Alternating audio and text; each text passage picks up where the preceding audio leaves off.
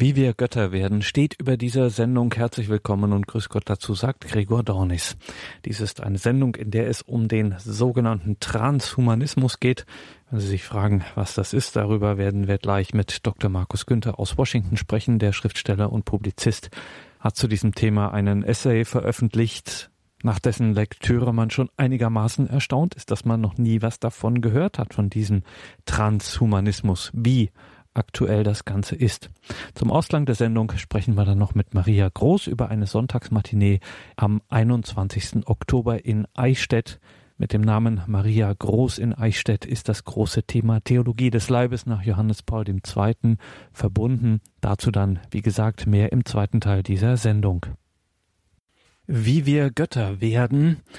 Der Schriftsteller und Publizist Dr. Markus Günther aus Washington hat im Mai 2018 einen doch verstörenden Essay geschrieben in der Frankfurter Allgemeinen Sonntagszeitung unter eben diesem Titel Wie wir Götter werden. Es geht darum, um etwas, was sich für den normalen Menschen wie Science Fiction anhört, etwas ganz Irreales, um die technologische Verwirklichung eines alten, vielleicht des ältesten Menschheitstraumes, was nun möglich sein soll, klingt alles ganz unglaublich, was sich da in Laboren und Start-ups abspielt. Hier werden Milliarden investiert in eine Technologie, von der man hierzulande kaum etwas hört. Markus Günther macht darauf aufmerksam, auf eine Entwicklung, die uns zumindest aufmerksam, wenn nicht besorgt, machen müsste. Und so der Appell von Markus Günther, man solle sich mit diesem Phänomen beschäftigen, das unter dem Oberbegriff Transhumanismus zu fassen ist.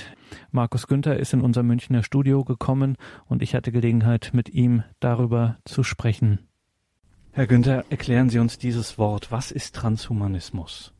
Transhumanismus ist ein auf den ersten Blick, aufs erste Hinhören ganz schwieriges Wort, so dass man schon gar keine Lust hat, sich damit zu beschäftigen. Man sollte aber versuchen zu verstehen, was damit gemeint ist. Es ist ein Sammelbegriff, der ja wie ein Dach drüber gezogen ist über ganz verschiedene Forschungszweige, Forschungsinteressen, die zwar alle in sich nicht ganz neu sind, das ist keine ganz neue Wissenschaft, keine neue Philosophie, aber neuartig ist doch und allen gemeinsam ist eben doch, dass sie Ziele verfolgen, die die traditionelle Wissenschaft nicht verfolgt hat. Und das heißt, den Menschen Transhumanismus, also hinüber, hindurch, über die Grenzen der menschlichen Existenz, ja, zu hieven, zu führen, auf eine höhere Existenzstufe äh, hochzuheben, wie das in der Vergangenheit technologisch natürlich undenkbar gewesen wäre und wie es aber auch in der Menschheitserfahrung eigentlich bislang undenkbar war. Das heißt, was ist der Mensch? Ja, der Mensch wird geboren, der Mensch wird älter, er wird irgendwann alt, krank und stirbt und das ist ein menschliches Leben, das ist die Conditio humana, das sind die Grenzen der menschlichen Existenz. Transhumanismus ist sozusagen der Gegenbegriff, die Gegenthese zu dieser traditionellen Conditio humana, indem man sagt, nö, das muss nicht so sein. Der Mensch muss nicht alt werden, der Mensch muss nicht krank werden und in letzter Konsequenz, der Mensch muss auch nicht sterben. Das ist Transhumanismus. Und was da so im Einzelnen diskutiert wird, was da so alles im Raum steht, darüber werden wir hier noch sprechen, Markus Günther. Im Untertitel von Ihrem Essay fragen Sie, ist das Größenwahn dieses Projekt Transhumanismus und alles, was sich da so tummelt in diesem Bereich, was man unter diesem Begriff ähm, fassen kann, ist das Größenwahn? Fragezeichen mag sein. Sagen Sie also, warum soll man sich Sorgen machen? Außerdem, es hört sich auch alles ganz toll an eigentlich. Ja, Herr Dornes, Größenwahn. Also, ich habe das mit dem Größenwahn so weit nach vorne geschoben, weil ich glaube, dass viele von uns, vielleicht auch jetzt viele der Hörer von Radio Horeb, sofort den Impuls haben, das beiseite zu schieben und zu sagen, das ist ja Quatsch das geht ja gar nicht. Das ist Größenwahn. Man kann die Bedingungen des Lebens nicht verändern. Das Leben ist, wie es ist. Der Mensch ist, was ein Mensch eben ist. Und davor würde ich halt warnen. Natürlich ist es eine Form von Größenwahn. Natürlich ist es nicht wünschenswert, nicht unproblematisch. Es ist ein sehr ernstes, sehr schwieriges Thema. Aber zunächst einmal würde ich vor allen Dingen davor warnen, dass wir es uns zu leicht machen, mit den Schultern zucken und sagen, ach na ja, das sind so Science-Fiction-Fantasien, das ist so ähnlich, als wenn ich jetzt im Kino sitze und da gibt's Raumschiffe, die fliegen mit Lichtgeschwindigkeit. Da weiß ich aus dem Physikunterricht, das geht ja überhaupt nicht. Man kann kein Raumschiff auf Lichtgeschwindigkeit beschleunigen. Also ähm, ganz schnell können wir in diese Falle hineinlaufen, das nicht ernst zu nehmen. Also etwa so wie Kaiser Wilhelm II. ja angeblich gesagt hat, ich äh, das Automobil ist nur eine vorübergehende Erscheinung. Ich glaube an die Zukunft des Pferdes. Also das wäre jetzt, glaube ich, der Fehler, den wir machen würden, wenn wir sagen würden, das ist einfach Größenwahn, ist einfach Unsinn, geht überhaupt nicht, deshalb muss ich mich auch nicht ernsthaft damit beschäftigen. Ich sage dagegen, Leute, es lohnt sich, sehr ernsthaft hinzuschauen, was da auf uns zukommt. Es wird unsere Welt verändern und wir werden uns damit auseinandersetzen müssen. Dann schauen wir mal genauer hin, Markus Günther, auf diesen Transhumanismus, also den Menschen auf eine höhere Existenzebene Weise irgendwie zu hieven mit den Möglichkeiten des technologischen Fortschritts heutzutage. Welche Szenarien, Herr Günther, werden denn da so entworfen bzw. diskutiert? Ja, Transhumanismus ist ein Sammelbegriff, das heißt, darunter gibt es verschiedene Strömungen und auch erhebliche Meinungsverschiedenheiten, wie man nun genau vorgehen sollte, was im Vordergrund stehen müsste. Aber es gibt zunächst mal den Ansatz zu sagen, wir haben doch heute durch biomedizinische, gentechnische Möglichkeiten, haben wir doch die Chance, den Alterungsprozess, wenn nicht ganz in den Griff zu bekommen, dann schon mal erheblich zu verzögern. Das sind Leute, die reden jetzt aber gleich mal von Jahrzehnten. Also das sind dann die, die glauben, dass man vielleicht innerhalb der nächsten Jahre Durchbrüche schaffen kann, die dahin gehen, dass das Leben sich vielleicht auf 130, 150, 180 Jahre verlängern lässt. Es gibt andere, die gehen noch viel weiter. Die sagen, also wie zum Beispiel Sergei Brin, das ist ein, eigentlich ein Russe, aber ein Mitbegründer von Google und inzwischen Milliardär. Der Mann hat 48 Milliarden Dollar und das ist einer dieser Vordenker des, des Transhumanismus. Der sagt zum Beispiel, ich will überhaupt nicht sterben. Also dem reichen auch die 180 Jahre nicht, die ihm manche der Transhumanisten in Aussicht stellen, sondern Leute wie Sergei Brin und andere gehen noch einen Schritt weiter und sagen, Warum muss der Mensch überhaupt sterben? Es gibt ja kein physikalisches Gesetz, kein Naturgesetz in dem Sinne, das sagt, der Mensch muss irgendwann sterben. Es gibt ein Naturgesetz, das klar macht, ich kann nicht Materie beamen von einem Planeten zum anderen, wie wir das in, im Science-Fiction-Film sehen. Es gibt keine Raumschiffe mit Lichtgeschwindigkeit, aber es gibt kein Naturgesetz, kein physikalisches Gesetz, das jetzt per se sagt, der Mensch muss altern, muss sterben. Das heißt, diese Menschen träumen davon, dass es gelingt, das Leben selbst komplett unter Kontrolle zu bringen, mit einer Mischung aus technologischen Durchbrüchen, biomedizinischen Durchbrüchen und Nanotechnologie spielt eine sehr große Rolle in diesem Feld. Ich will das nicht vertiefen, weil ich auch selbst viel zu wenig davon verstehe, aber dahinter steht der Gedanke Nanotechnologie, dass man immer kleinere Dinge herstellen kann, Chips und, und Sender und Empfänger und Geräte herstellen kann, die so winzige, mikroskopisch winzige Größen haben, dass die sich in Zukunft auch sehr gut dafür eignen werden, in den menschlichen Körper hineingebracht zu werden.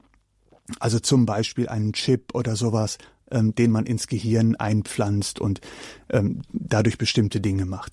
Also das sind die verschiedenen Felder, die aber alle das gemeinsame Ziel haben, die Grenzen des Lebens, die wir bislang so gekannt und akzeptiert haben, nicht länger zu akzeptieren. Sagt Dr. Markus Günther. Er hat einen Essay veröffentlicht in der Frankfurter Allgemeinen Sonntagszeitung über den sogenannten Transhumanismus. Über den sprechen wir hier das Ganze, was so dahinter steht, Herr Günther, wenn ich Ihnen zuhöre, dann ähm, leuchten so uralte Menschheitsträume irgendwie auf und Sterblichkeit, Optimierung, ewige Jugend äh, zum Beispiel. Alles das, was ja offensichtlich laut diesen Vordenkern von keiner Naturgesetzlichkeit äh, wirklich ausgeschlossen ist. Wie muss ich mir denn eine solche ähm, zukünftige Existenzform von so einem halb künstlichen Menschen, der dann äh, die Todesgrenze nicht mehr zu fürchten hat. Wie muss ich mir das denn vorstellen? Ja, da gibt es verschiedene Überlegungen, wie das aussehen könnte, auch unter Transhumanisten sehr umstritten. Also manches geht zum Beispiel in die Richtung, dass man Organe, Ersatzteile des menschlichen Körpers, alles, was halt erfahrungsgemäß im Laufe eines Lebens irgendwann ausfällt oder ähm, Schwächeerscheinungen zeigt, dass man diese Dinge künstlich herstellt und ähm, einfach riesige Fortschritte macht mit Organtransplantation und dem, ja, dem Ersatz von verbrauchten Teilen, dass man dadurch zum Beispiel den Alterungsprozess entscheidend in den Griff bekommt. Das, das ist ein Aspekt von vielen. Es gehört aber auch dazu, dass man glaubt, dass man ähm, das Gehirn beeinflussen kann durch bestimmte Zusätze, Enhancement nennt man das im Englischen. Das heißt, diese Leute glauben, dass man intelligenter sein könnte, als man ist, auch mit dem Gehirn, das von Natur aus vorhanden ist, dass man bestimmte Gefühle ausschalten könnte, Depressionen, Ängste. Also das ist sozusagen die psychopharmakologische Richtung, die auch da eine Rolle spielt, kann man nicht über Medikamente den Menschen leistungsfähiger und, und weniger anfällig auch für die emotionalen Störungen des Lebens machen. All diese Dinge äh, greifen zusammen und was man nicht vergessen darf, ist ein ganz erhebliches Element in dieser Debatte Transhumanismus ist die Eugenik, das heißt die Auswahl des und Ausmerzung von Krankheiten, von ähm, scheinbar minderwertigem Leben. Und heutzutage durch die pränatale Forschung, durch Genforschung sind die Möglichkeiten natürlich vorhanden. Also das ist jetzt keine ferne Zukunft, über die wir reden, sondern da ist schon heute natürlich eine ganze Menge möglich. Und die Transhumanisten meinen, dass man diese Möglichkeiten auch aggressiv nutzen sollte und sich nicht von Kirchen und traditionellen Religionen und traditionellen Moralvorstellungen hemmen lassen sollte, sondern dass man ganz radikal versuchen sollte, ja, bessere, leistungsfähigere Menschen heranzuzüchten. Also da spukt im Hintergrund, Sie haben schon gesagt, spuken da viele alte Menschheitsfantasien und Träume ähm, rum. Einmal das ewige Leben, der Jungbrunnen, das nicht alt werden, aber auch der Übermensch, Nietzsche und andere, also das Hochzüchten und das Ausmerzen der weniger leistungsfähigen Menschen.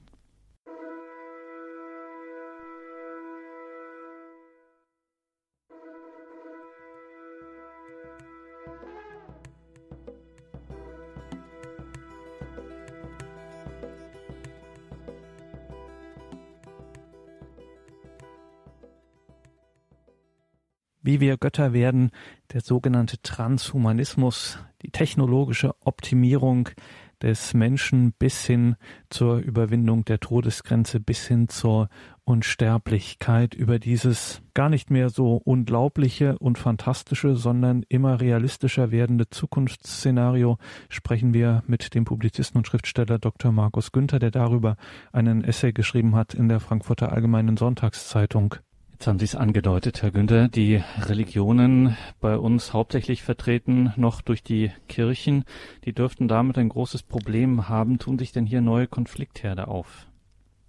Theoretisch ja. Ich wünschte, man würde auch praktisch etwas mehr von diesen Konflikten schon spüren. Mein Eindruck ist, vielleicht tue ich da irgendwem Unrecht, aber soweit ich sehen kann, spielt das in der kirchlichen Wahrnehmung in den Debatten bislang gar keine Rolle. Also ich glaube, dass da ein gewiss, gewisser Trend verschlafen wird und dass es höchste Zeit ist, diese Fragen ernst zu nehmen und sich damit auseinanderzusetzen.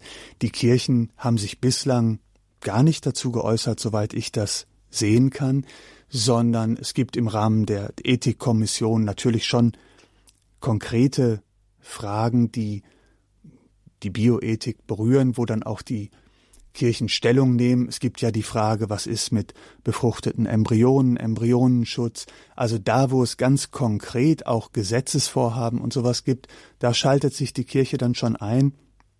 Ich würde mir wünschen, dass es aber hier schon eine frühzeitige Debatte auch über das gibt, was da noch weitergedacht wird. Denn diese Durchbrüche sind nicht so weit weg, wie wir glauben. Also ich will nochmal zurück zum Anfang, ewiges Leben, ja, das ist das ultimative Ziel der Transhumanisten. Ähm, und es ist sehr unklar, wie man sich das vorstellen könnte. Das Gehirn hochladen auf einen Computer, das ist also eine Denkrichtung innerhalb der Transhumanisten, oder den Körper so weiterentwickeln, dass er eben viel langlebiger wird ähm, ein, eine künstliche Existenz schaffen, die also eine Mischform dann auch wäre von Roboter, von Technologie und menschlichem Erleben. Also diese Dinge sind, glaube ich, für mich jedenfalls zunächst mal noch schwer vorstellbar und die Durchbrüche sind noch nicht so ganz erkennbar. Aber ich will Ihnen ein anderes Beispiel nennen, das aus meiner Sicht genauso beunruhigend ist, wo vielleicht die entscheidenden Durchbrüche nicht so weit weg sind. Und das ist der menschliche Reproduktionsprozess, das heißt die Entstehung neuen menschlichen Lebens von der Befruchtung bis zur Geburt. Auch das ist ein Ziel, das Transhumanisten aggressiv verfolgen, weil man sich vorstellt, dass es gelingen könnte, diesen Reproduktionsprozess komplett außerhalb des menschlichen Körpers, das heißt außerhalb des Körpers der Frau stattfinden zu lassen. Und wenn man sich vor Augen hält, dass wir ja am Anfang dieses menschlichen Reproduktionsprozesses, also bei der In-vitro-Fertilisation, bei der Befruchtung der Eizelle, schon längst so weit sind, dass das außerhalb des menschlichen Körpers stattfinden kann, und wenn man sich dann vorstellt, dass wir am Ende dieses Prozesses mit Brutkasten und ähm, der, der Intensivmedizin bei, bei Frühgeburten natürlich auch immer mehr Gelände sozusagen gewinnen und, und erobern aus diesem Prozess und herausnehmen aus dem menschlichen Körper. Also wenn Sie an den Anfang dieses Prozesses und an das Ende denken, wo ja schon entscheidende Schritte getan sind, dann geht's aus Sicht der Transhumanisten eigentlich nur noch darum, das Stück in der Mitte, also die Schwangerschaft selber, auch technologisch so in den Griff zu bekommen, dass sie außerhalb des menschlichen Körpers stattfinden kann. Ironischerweise, zynischerweise würde ich sagen, wird das Ziel auch noch propagiert als ein Ziel der, des Feminismus, der Aufklärung, der Befreiung der Frau aus dieser Tyrannei der Natur, dass ausgerechnet Frauen und nur Frauen die Last tragen der Schwangerschaft und des Geburtsprozesses. Nun stellen Sie sich mal vor, Herr Dornis, wenn es tatsächlich gelingen würde, diesen Prozess komplett in den Griff zu bekommen. Was hat jemand da für eine Macht in der Hand, wenn er in der Lage ist, von der Befruchtung der Eizelle bis zum Säugling diesen Prozess selber technologisch kontrollieren und steuern zu können, im Labor mit technologischen Hilfsmitteln, unabhängig von dem menschlichen Körper. Das ist ja eine Frankensteinartige äh, eine, eine, eine, eine äh, Macht, die mich schaudern lässt, wenn ich mir das vorstelle. Und diese Dinge sind nicht Jahrhunderte weit weg, vielleicht nicht einmal Jahrzehnte weit weg, sondern daran wird aggressiv geforscht und es wird enorm viel Geld investiert, vor allem in den USA, gerade in diese Forschungszweige. Stellen Sie sich vor, welche Macht hat jemand, der diese Technologie beherrscht, selber menschliches Leben herstellen zu können, unabhängig von der Schwangerschaft im Körper einer Frau. fragt Dr. Markus Günther, mit dem wir hier über diese Phänomene, die sich dann unter Transhumanismus, diesen Begriff einordnen lassen, einsortieren lassen, äh, sprechen. Herr Günther, ich habe das gerade versucht mal beispielsweise mit dem Ohr eines Marxisten zu hören, der die Industrialisierung, die sich jetzt auf den menschlichen Körper ausgreift, sozusagen äh, sich vorzustellen. Und da äh, kann man schon einige sehr besorgte ähm, Anfragen stellen, wie Sie es eben gerade gemacht haben. Welche Macht hat so jemand in Händen, so ein Start-up, dem es dann gelingt, tatsächlich diese natürliche Grenze zu reproduzieren und industriell dann zu professionalisieren? Sind Sie bei Ihrer Recherche für diesen Essay, den Sie in der Frankfurter Allgemeinen Sonntagszeitung geschrieben haben, sind Sie bei der Recherche für Ihren Essay eigentlich auch auf kritische Stimmen jetzt jenseits von Kirche und den üblichen Moralaposteln gekommen? Ja, es gibt durchaus Leute, die sich da die größten Sorgen machen und auch äh, zu Wort gemeldet haben. Der bedeutendste von denen, äh, denke ich, ist äh, Francis Fukuyama, einer der führenden Intellektuellen in den Vereinigten Staaten. Der hat gesagt, Transhumanismus ist eine der größten Gefahren in der Welt von heute überhaupt. Und auch Fukuyama bezieht sich dabei sehr auf das Element der Eugenik, über das wir schon kurz gesprochen haben, also über die Auswahl, die Selektion, über die Ausmerzung unwerten Lebens, muss man sagen. Ähm, das ist das, was ihm die größte Angst macht. Man muss vielleicht dazu sagen, die Transhumanisten selber reagieren auch auf diese Kritik und man bringt, wenn man mit denen im Gespräch ist und diese Einwände vorträgt, dann sind die gar nicht verlegen oder die, die, die wissen schon darauf zu reagieren und zu antworten. Und die sagen immer wieder, ja, wir wollen ja nichts davon in Form einer staatlichen Kontrolle, in Form einer Diktatur. Das ist nicht vergleichbar mit, ähm, also etwa Euthanasie im Dritten Reich oder in, in anderen Herrschaftssystemen, sondern die sagen, alles, was wir wollen, soll in Freiheit geschehen. Der Mensch kann doch selber entscheiden, wie er leben will, welche technologischen Möglichkeiten er nutzen will, und natürlich dürfen diese Dinge nicht in staatliche Kontrolle geraten. Das ist sozusagen die übliche Art, wie Transhumanisten auf die Einwände, auf die Kritik, auch auf die erheblichen Ängste reagieren. Ich selbst würde dazu sagen, mich überzeugt das nicht, was da gesagt wird, denn wer, wer hat denn dann die Kontrolle und den Zugriff über diese Technologien? Was heißt denn Freiheit? Der Mensch kann in Freiheit entscheiden. Die meisten dieser äh, neuen Technologien werden ja zunächst mal mit enormen Kosten verbunden sein. Also zum Beispiel, wenn man medizinische Hilfe in Anspruch nehmen will, die das Leben verlängert, dafür soll ja bezahlt werden. Der Grund, warum so aggressiv geforscht wird, Milliarden investiert werden, der Grund dafür ist ja auch, dass man sich Gewinne verspricht davon. Also das Ganze hat ja auch ein erhebliches kapitalistisches Element.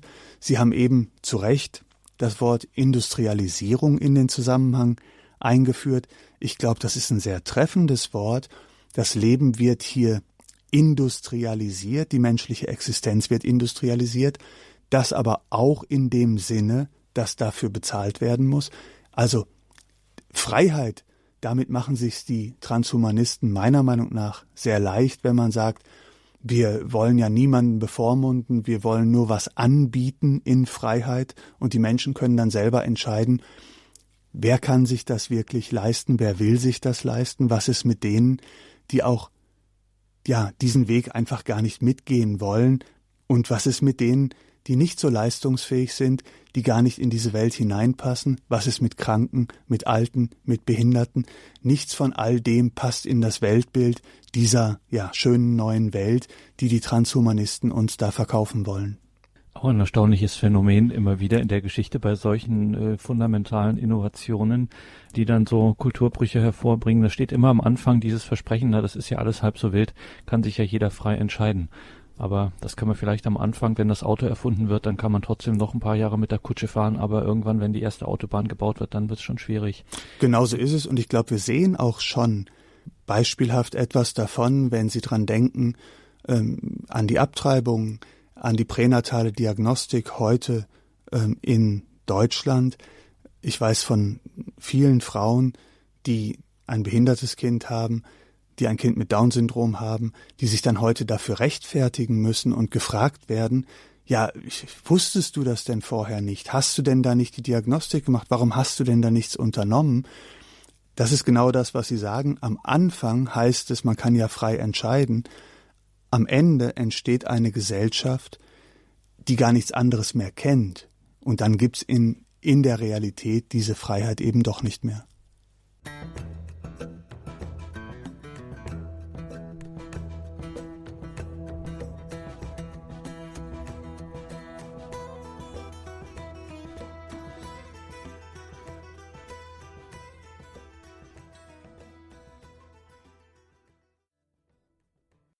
Der sogenannte Transhumanismus, die Überwindung der biologischen Schranken und Grenzen des Menschen durch die Technologie bis hin das ist, so viel haben wir in dieser Sendung schon gelernt, gar keine so fantastische Zukunftsmusik mehr. Das wird immer realistischer. Daran wird gearbeitet und geforscht. Wir sprechen hier an dieser Stelle mit Dr. Markus Günther, dem Schriftsteller und Publizisten aus Washington, der sich mit diesem Thema intensiv befasst hat und darüber einen viel beachteten, verstörenden Essay in der Frankfurter Allgemeinen Sonntagszeitung geschrieben hat gibt einen interessanten Aspekt, auf den Sie auch noch in Ihrem Essay hingewiesen haben. Sie schreiben, dass es neben der Kritik, über die wir gerade gesprochen haben, durchaus auch auf einer theologischen Ebene durchaus auch einiges Liebäugeln gibt mit diesen ganzen Zukunftsvisionen, Fantasien oder ganz konkreten auch Szenarien, die da entworfen werden, an denen gearbeitet wird. Worin besteht dieses, ja, so leise Sympathisieren? Ja, das hat mich auch selber sehr überrascht, Herr Dornis.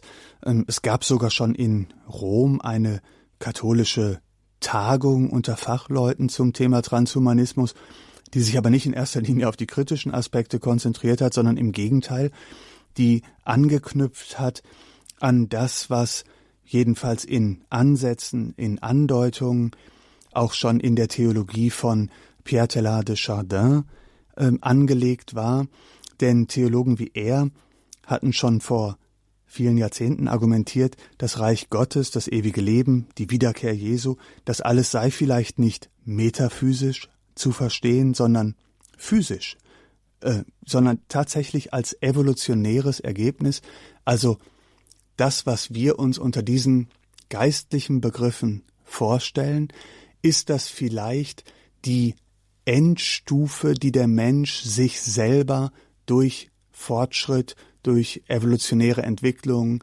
durch technologische Durchbrüche, Erfindungen selber erarbeitet.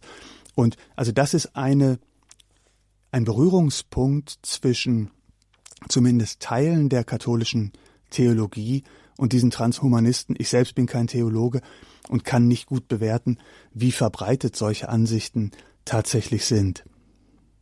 Jetzt fragen wir mal den erfahrenen Publizisten, Autoren, Biografen, einfach den Zeitbeobachter und kritischen Begleiter der Gegenwart Markus Günther, der durchaus ein bewährtes Sensorium für Stimmungen, für alles, was so in der Luft liegt. Ähm, wir haben heute auch viel jetzt über kritische Aspekte gesprochen, aber trotzdem so ein bisschen äh, diese ganze Faszination, die lässt sich ja nicht leugnen. Die ist ja, die ist ja ganz offensichtlich eine natürliche Reaktion, dass man davon erstmal fasziniert ist. Was macht eigentlich äh, diesen ja äh, so schwer widerstehlichen Reiz aus, die Anziehungskraft dieser Zukunftsszenarien des Transhumanismus? Hm. Ich, ich finde, das ist eine sehr gute Frage, denn ich glaube, wir leben in einer Zeit, in der die traditionellen Heilsversprechen der großen Weltreligionen, das Heilsversprechen des Christentums, viele Menschen kalt lässt, viele Menschen können damit nichts mehr anfangen, wollen auch sich gar nicht so richtig damit auseinandersetzen, weil sie das Gefühl haben, das ist die Welt von gestern. Aber der Transhumanismus erneuert ja gerade dieses Heilsversprechen, dieses Erlösungsversprechen. Also er kommt wissenschaftlich daher, empirisch daher, technologisch daher, aber das, was er verspricht, ist doch eigentlich ja ein, ein zutiefst geistliches, theologisches Versprechen, ein eben über das Menschliche hinausgehende, über diese Welt hinausgehendes Versprechen, in dem er sagt, ich kann euch erlösen, ich kann den Tod überwinden, ich kann euch befreien von Leid und vom, vom Alterungsprozess und von Krankheiten. Also es ist vordergründig eine technologische Debatte, aber eigentlich kann man durch den Vorhang dieser Technologie hindurch auch erkennen, dass hier das traditionelle Erlösungsversprechen der Religion ersetzt wird durch ein neues Erlösungsversprechen. Deshalb habe ich auch die Sorge, dass diese Denkrichtung Transhumanismus, auch wenn in vielen Details noch unklar ist, was sich wann mit welcher Geschwindigkeit entwickeln wird, aber ich habe doch die Sorge, dass dieser Transhumanismus sehr viele Anhänger finden wird. Denn es liegt ja eine enorme Verführungskraft in diesem Versprechen des Transhumanismus, mit mir könnt ihr ewig leben, mit mir könnt ihr ewig jung bleiben, mit mir braucht ihr nicht mehr zu sterben, das ist eigentlich das Heilsversprechen des Christentums im Gewand der modernen, technologischen, digitalen Welt des 21. Jahrhunderts. Und insofern fürchte ich, dass daraus auch tatsächlich eine Art neuer Religion, eine Art Ersatzreligion werden könnte, denn diese Ersatzreligion verspricht ja eigentlich den Himmel auf Erden. Die Befürchtung ist, wie bei allen, die den Himmel auf Erden versprechen, dass sie den Ungläubigen und Unwilligen, die diese neue Religion nicht annehmen wollen, dass sie denen das Leben zur Hölle machen werden. Abschließend, Herr Günther, bei Radio Horeb machen wir ganz viele Dinge, aber Kaffeesatz lesen ist hier verboten, strengstens. Machen wir nicht, aber werfen wir trotzdem mal einen Blick in die Zukunft. Wie es dann genau wird, werden wir ja sehen. Wie schaut ihr, der Blick von Markus Günther, in die Zukunft aus? Ich glaube, dass man sich schon sehr ernste Sorgen machen muss. Ich glaube, dass wir an vielen Stellen jetzt sehen, dass eben die Grenzen der Natur, das Naturrecht, die Conditio Humana, dass das alles nicht länger so akzeptiert wird. Man sieht das auch zum Beispiel auf Nebenschauplätzen dieser transhumanistischen Debatte. Denken Sie an die Gender-Ideologie. Auch da ist es ja so, dass man sich eigentlich über die Natur hinwegsetzt weil jetzt auch zum Teil neue Möglichkeiten da sind, medizinische, hormonelle Geschlechtsumwandlung. Und jetzt sagt man, warum muss ich eigentlich die Natur so akzeptieren, als Mann, als Frau, warum kann ich nicht selber darüber entscheiden? Und wenn Sie sehen, welchen Zulauf und Zuspruch solche neuen Ideologien haben, dann muss man auch für alle anderen Versprechen, die über dieses Naturrecht und die normalen Bedingungen des Lebens hinausgehen, dann muss man dafür auch, glaube ich, die schlimmsten Befürchtungen haben. Vielleicht bin ich zu ängstlich, zu pessimistisch, aber nochmal, ich warne davor, das alles abzutun als Science Fiction und als Quatsch. Die Sache ist schon sehr konkret, sehr ernst. Es gibt riesige Forschungslabors in den USA, es werden Milliarden investiert. Ergebnisse, Teilergebnisse jedenfalls, werden wir davon in den nächsten Jahren, in den nächsten 10, 20 Jahren auch schon sehen. Dr. Markus Günther war das, der Publizist und Schriftsteller aus Washington in den USA über seinen Essay Wie wir Götter werden, erschienen in der Frankfurter Allgemeinen Sonntagszeitung seine Mahnung, den sogenannten Transhumanismus ernst zu nehmen, diese Entwicklung rechtzeitig wahrzunehmen und mögliche Konsequenzen ernsthaft zu reflektieren, und zwar rechtzeitig. Das ist sein Appell. Wenn Sie, liebe Hörerinnen und Hörer, in die Details zu dieser Sendung schauen auf horeb.org im Tagesprogramm, dann finden Sie sowohl einen Link zu diesem Essay in der Frankfurter Allgemeinen Sonntagszeitung als auch auf einen Roman, der von Markus Günther derzeit im Buchhandel erhältlich ist. Der Titel Weiß ein Roman über Täuschung und Selbsttäuschung, über die Grenzen des Verstehens und über eine eigenartige Obsession. Weiß. Markus Günther weiß, Der Roman erschienen im Dörlemann Verlag. Wie gesagt, alle Angaben dazu in den Details zu dieser Sendung und natürlich weiß auch der Hörerservice von Radio Horeb darüber Bescheid und gibt Ihnen gern Auskunft.